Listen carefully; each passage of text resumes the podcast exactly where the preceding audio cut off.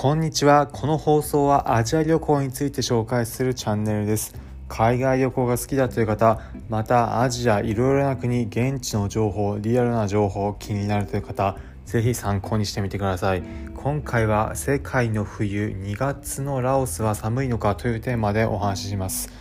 皆さん2月どんなところ行ったりまたはどんなように過ごしてらっしゃるでしょうか？日本で言えば大抵の地域寒いというケース多いかと思います。もちろん南側沖縄県だったり宮崎県など事情違うかと思いますが大抵のエリアでは2月は大体が寒いコートなどを着て過ごすというのが日本かと思います。それに比べて東南アジア、まあ、一概に東南アジア全体の中でのもちろん一部地域例外はありますが大体の場所暑い暖かいというのが大体のケースになります、まあ、もちろん例えばベトナムのサパーなどであれば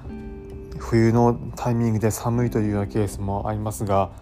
同じベトナム内でも南部のホーチミンだったり日本の方でも馴染みが多いようなタイのバンコクやインドネシアのジャカルタなどでいうと真夏で30度超えるようなタイミングになっていきます。夏真夏というと言い方あるかもしれませんが日本の真夏に近いような感じで30度は超えています。それに比べて今回は東南アジアのラオスがどうなのかということについてお伝えします。というのも今このコンテンツ自体東南アジアのラオスに私自身滞在していてラオスから収録している音源になります。ラオス日本からすると少し馴染み薄いかもしれませんが場所としては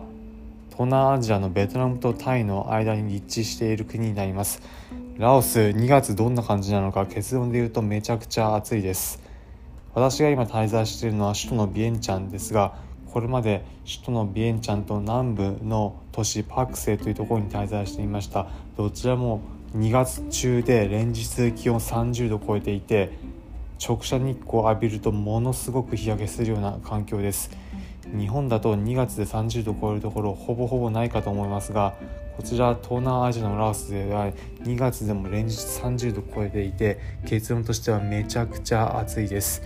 寒いのが苦手というような方であれば今のタイミングこの放送しているのが2月の時期ですが寒い時期のタイミングは日本を脱出して東南アジアに行くというのもおすすめです。ラオスは暑すぎるというところもありますが寒くないというところ寒いの苦手という場合だと寒くなってるってことは少なくともないのでそういった方にはおすすめの場所になります日本ではどういった環境にあるのかというところ世界各国行ってみるとあここは実はめちゃくちゃそういう気候だったんだ全然寒くないんだというところが見つかったりするのでおすすめです。ということで最後に今回のまとめです。今回は世界の冬2月のラオスは寒いのかというテーマでお話しました。結論2月のラオスめちゃくちゃ暑いです。今回の放送を聞いて、へえ、そうなんだだったり面白かったという方は、ぜひ今回の放送、いいねの高評価ポチッと押していただければ幸いです。この放送はアジア旅行について紹介するコンテンツです。皆様がアジア各国渡航する際に役立つ情報をお届けします。